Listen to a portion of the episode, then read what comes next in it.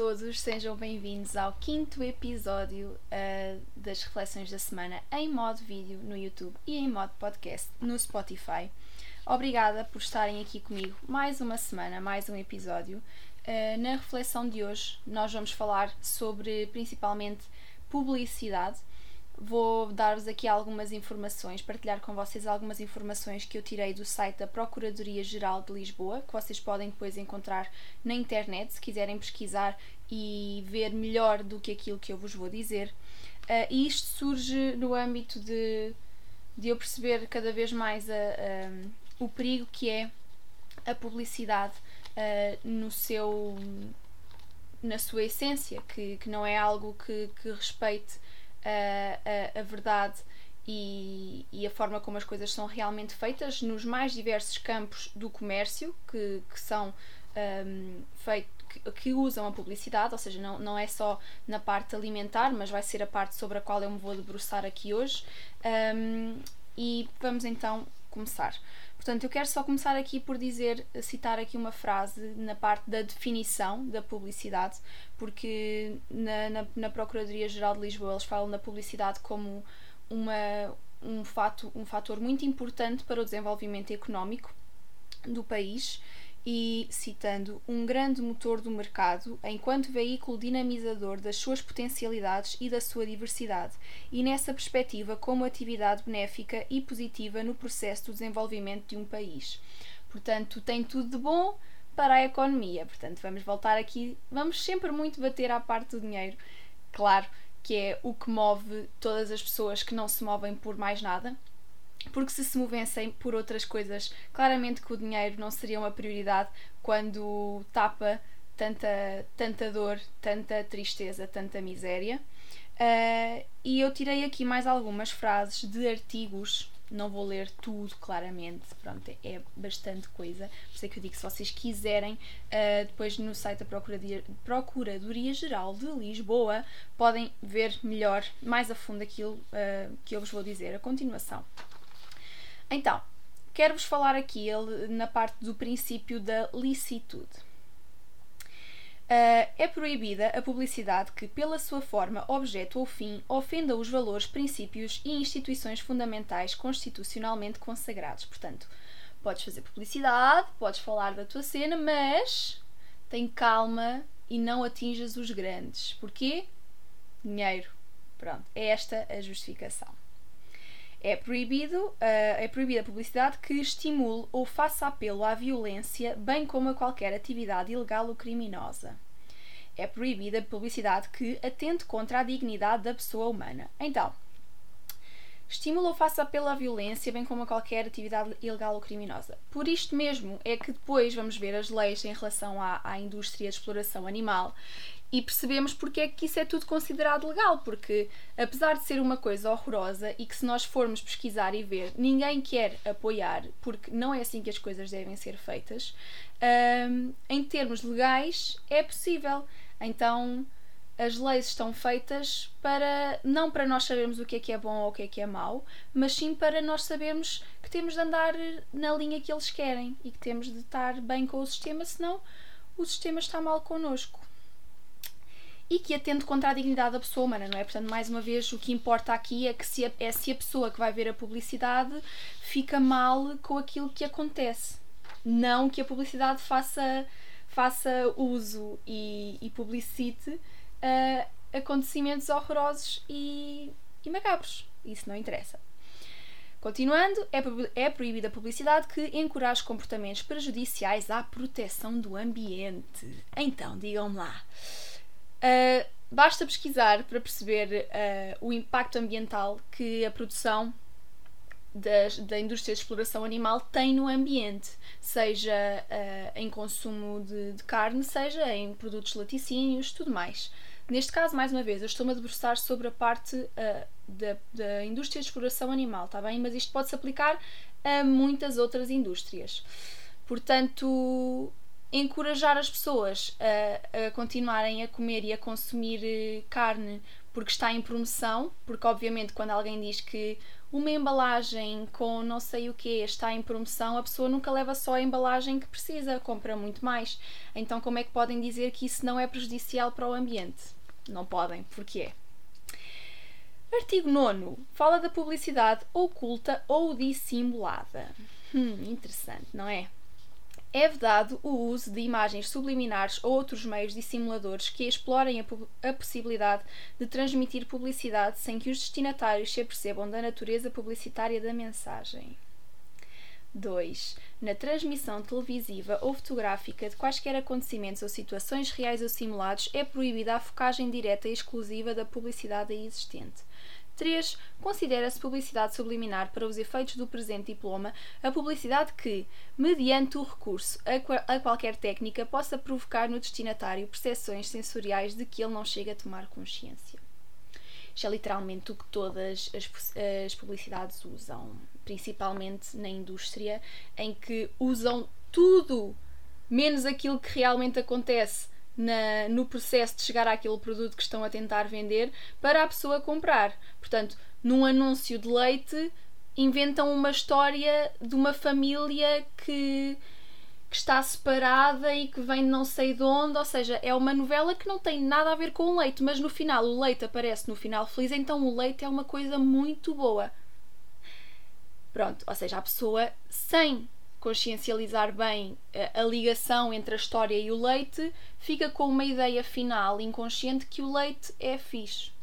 Portanto, não sei se andam a controlar estas coisas, não sei, olhem, se estiverem a ouvir, pessoas que controlam isto, pá, tomem um bocadinho mais de atenção.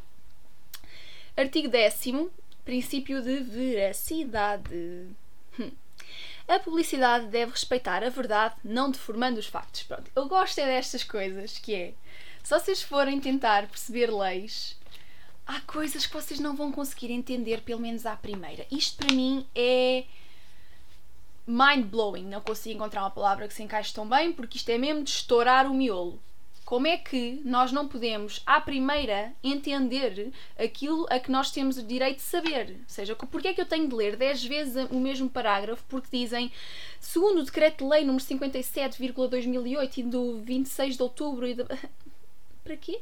O que é que tu me queres dizer mesmo? Tu queres que a pessoa perceba aquilo que não pode fazer e pode? Ou queremos só que as pessoas não saibam e nos rendam dinheiro? Porque. várias coisas, não é? Pronto, continuando. Portanto, a publicidade deve respeitar a verdade, não deformando os factos. Disseram alguma coisa? Pouca. 2. As afirmações relativas à origem, natureza, composição, propriedades e condições de aquisição dos bens ou serviços publicitados devem ser exatas e passíveis de prova a todo momento perante as instâncias competentes. Portanto, quando algum produto de origem animal diz que respeita as normas de bem-estar dos mesmos, é mentira e está aqui que é proibido ser mentira. Então, como é que é? Andam a controlar. É que basta.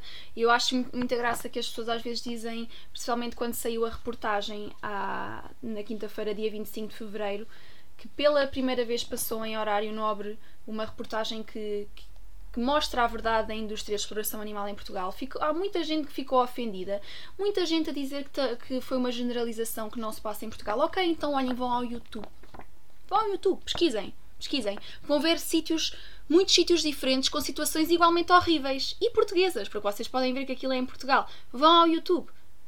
Já que esse é o vosso maior problema, já que o vosso maior problema não é que as coisas estão a acontecer e que vocês podem mudar, vão ao YouTube pesquisar, vão encontrar e depois quero ver qual é que é o argumento a seguir a esse. Porque o primeiro argumento é: ok, eu percebo que vocês se sintam mal porque estão a fazer porcaria, eu também já estive nesse lugar. Mas podem escolher parar ou podem escolher continuar a, a negar e a carregar às costas aquelas pessoas que estão a lucrar à vossa, à vossa custa. Uh, vou continuar. Artigo 11. Publicidade enganosa. Então, é proibida toda a publicidade que seja enganosa nos termos do Decreto-Lei número 57, pronto, estão a ver, 2008, 26 de março, relativa às práticas comerciais desleais das empresas nas relações com os consumidores. No caso previsto no número anterior, pode a entidade competente para a instrução dos respectivos processos de contraordenação exigir que o anunciante apresente provas da exatidão material dos, dos, dados de facto contidos na publicidade. Portanto, isto tem a ver com se eu achar que uma, que uma publicidade é enganosa, posso sempre uh, apresentar, pedir que me apresentem as provas. E, e, é isso. E depois, se não forem provas suficientes, ou se for provado que está a mentir, depois tem de haver outro processo para as pessoas serem culpabilizadas e uh, muitas das vezes o quê? Pagarem multas. Portanto, há sempre alguém que lucra tanto com o bem como com o mal. Porque depois essas multas, uh, o todo da multa é dividido e há sempre uma grande percentagem que vai para a mesma pessoa que lucra com a primeira instância do bem da publicidade. Ou seja, a publicidade corre bem, tens de pagar para fazer a publicidade, vai para alguém.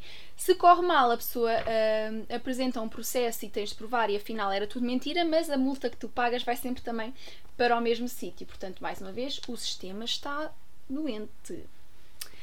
Artigo 13. Saúde e segurança do consumidor. É proibida a publicidade que encoraje comportamentos prejudiciais à saúde e segurança do consumidor nomeadamente lhe é própria. Não percebi esta, esta última parte, mas está tudo certo. Portanto, mais uma vez, o que está uh, em causa aqui é se a pessoa que está a ouvir, possível comprador, possível consumidor, está ok com aquilo que está a ser passado. Não tem a ver com a origem daquilo que está a ser passado. A proteção não é do produto, que não é só um produto que já foi um ser que foi maltratado, mas sim se a pessoa está bem e se pode comprar ou não. Artigo 15. Publicidade testemunhal. A publicidade testemunhal deve integrar depoimentos personalizados, genuínos e comprováveis ligados à experiência do depoente ou de quem ele represente. Portanto, quando nós vemos aqueles anúncios em que as pessoas dão o seu testemunho acerca de alguma coisa e que muitas das vezes vemos as mesmas caras em anúncios diferentes, uh, isto não é permitido. Porque uma experiência uh, verdadeira não é. Ou seja, uma coisa é.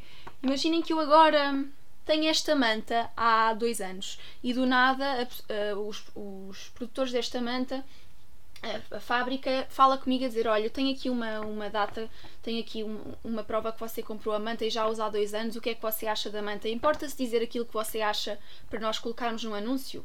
Isso é um depoimento verdadeiro. Agora, eu não tenho a manta, e a fábrica contacta-me a dizer: olha, precisamos de um depoimento para um anúncio. Você estaria disponível para experimentar a manta durante uma semana e dizer aquilo que acha para o depoimento? Isto é um depoimento forçado. Gosta ou não? Eu até posso gostar e dizer a verdade, mas é sempre um depoimento forçado. Hum... Ah, artigo 16. Publicidade comparativa é comparativa à publicidade que identifica explicita ou implicitamente um concorrente ou bens ou serviços oferecidos por um concorrente. Portanto, que compare bens ou serviços que respondam às mesmas necessidades ou que tenham os mesmos objetivos, que compare objetivamente uma ou mais características essenciais, pertinentes, comprováveis e representativas desses bens ou serviços, entre as quais se pode incluir o preço, que não gere confusão no mercado entre os profissionais, entre o anunciante e um concorrente ou entre marcas, designações comerciais, outros sinais distintivos, bens ou serviços do anunciante e os de um concorrente. Ou seja, lembram-se de eu ter falado da emenda AM 171 que queriam um, normalizar na Europa, em que depois os produtos de origem vegetal iam ser proibidos de poder ter lá a dizer que emitia menos percentagem X de, de, gases ou que contribuía em numa percentagem muito maior para uma pegada muito mais positiva.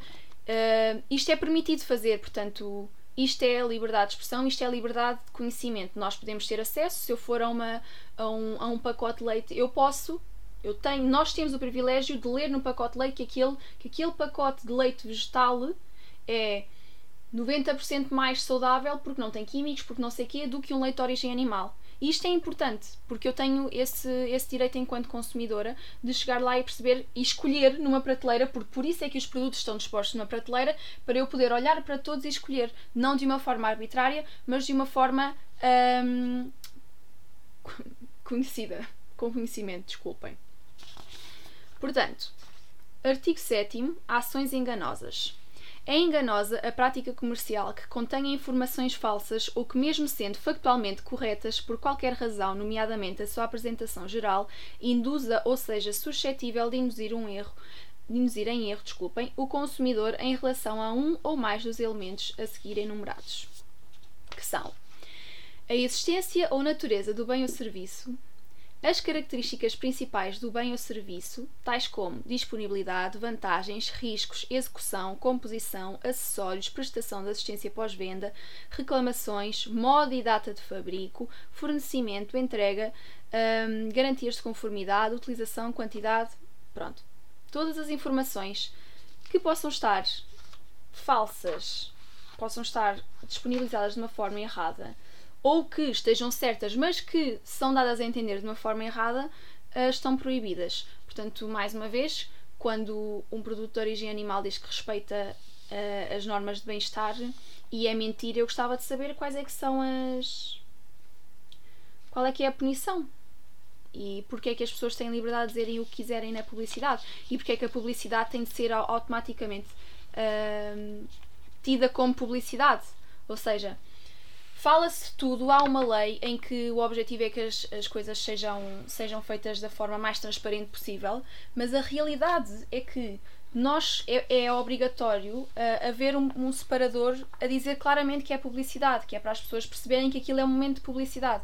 Se aquilo que está a ser dito fosse só informação e fosse, fosse verdade, nós não precisávamos de associar publicidade a publicidade, porque há muita gente que também sabe que tudo aquilo que contam nos anúncios não é totalmente real e no entanto isso é normalizado. Eu digo, ah, mas isso é só um anúncio, ah, mas é só para não sei o quê.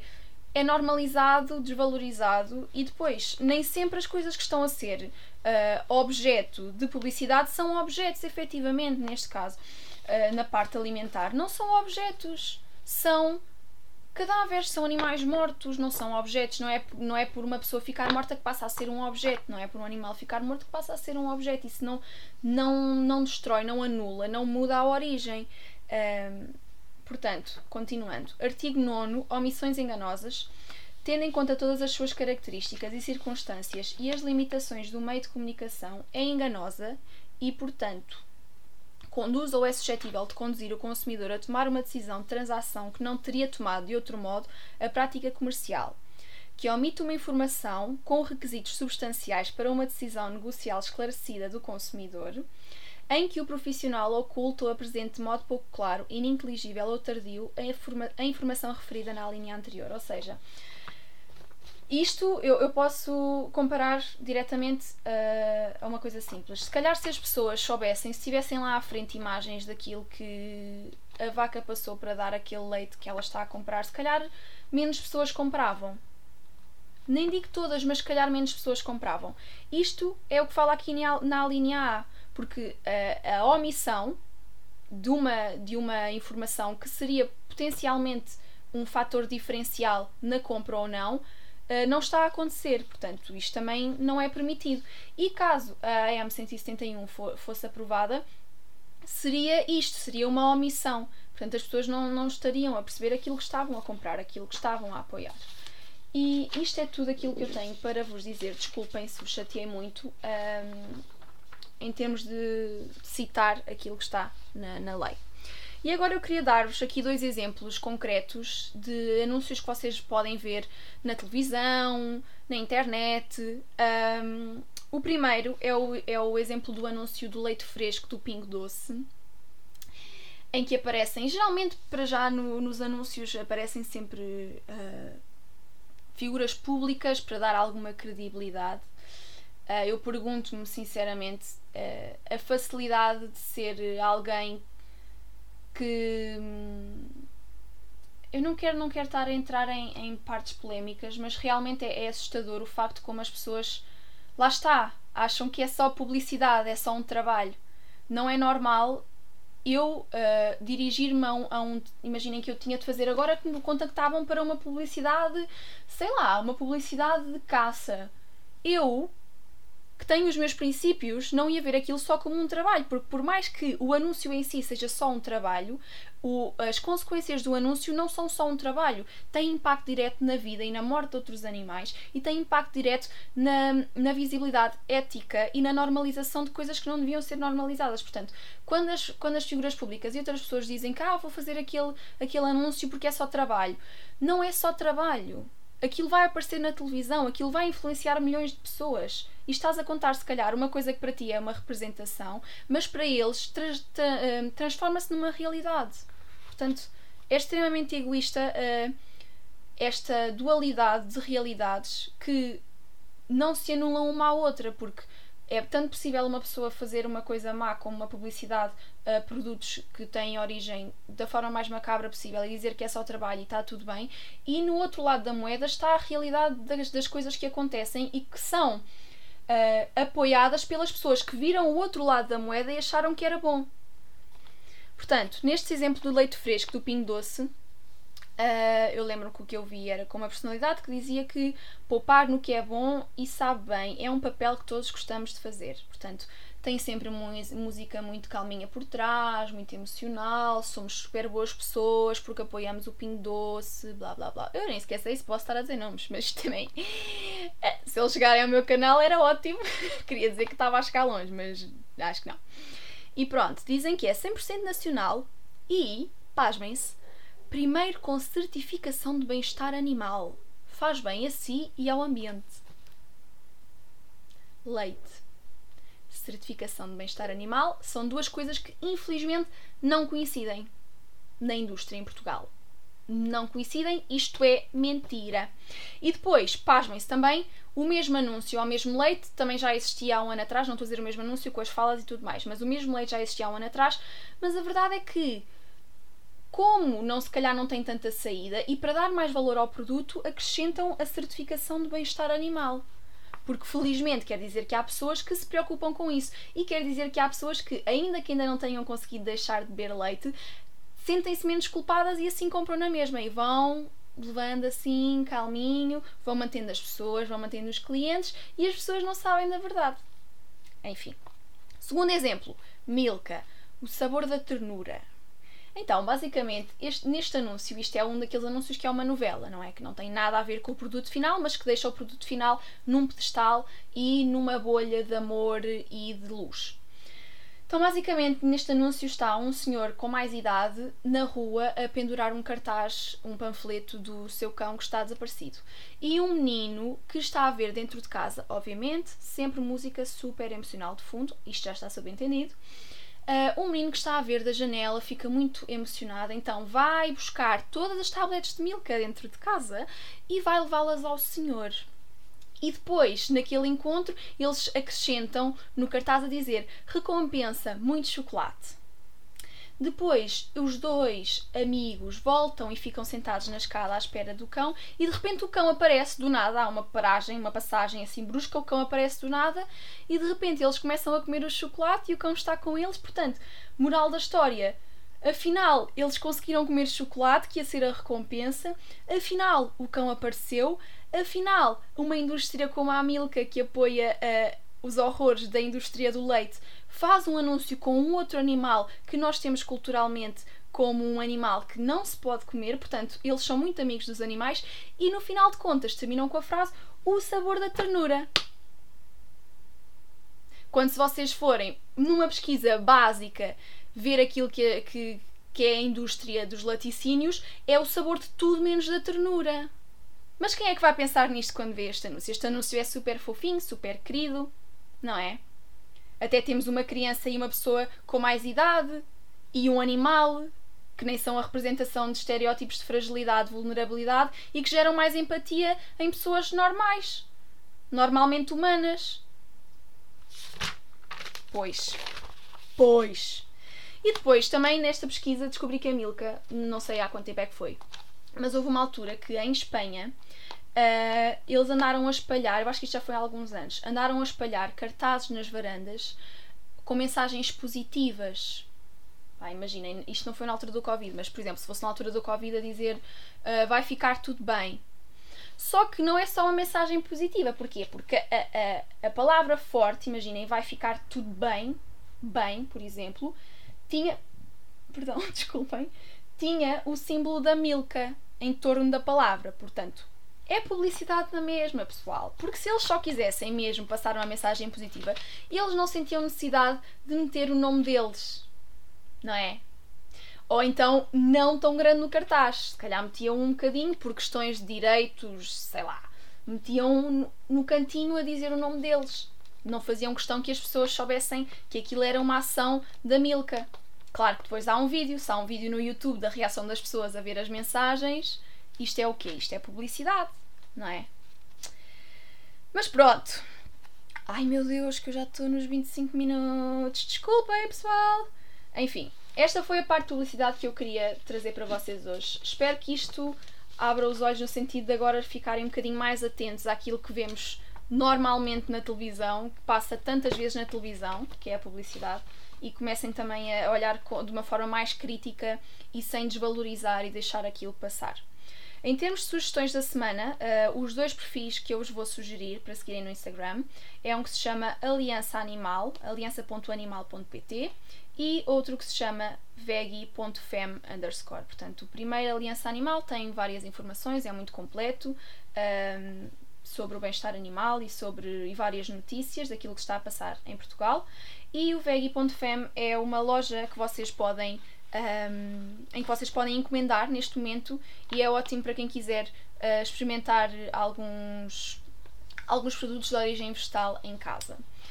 E agora, para as mudanças sema da semana, uh, eu gostava que vocês, mais uma vez, pegassem num caderninho, numa folha e se perguntassem. Um, porque eu não sei em que fase é que vocês estão, em que todas as pessoas que ouvem este podcast e que veem este vídeo estão, mas gostava que vocês perguntassem se faz sentido para vocês continuar a comer animais. Uh, se já não comem, dizem que não.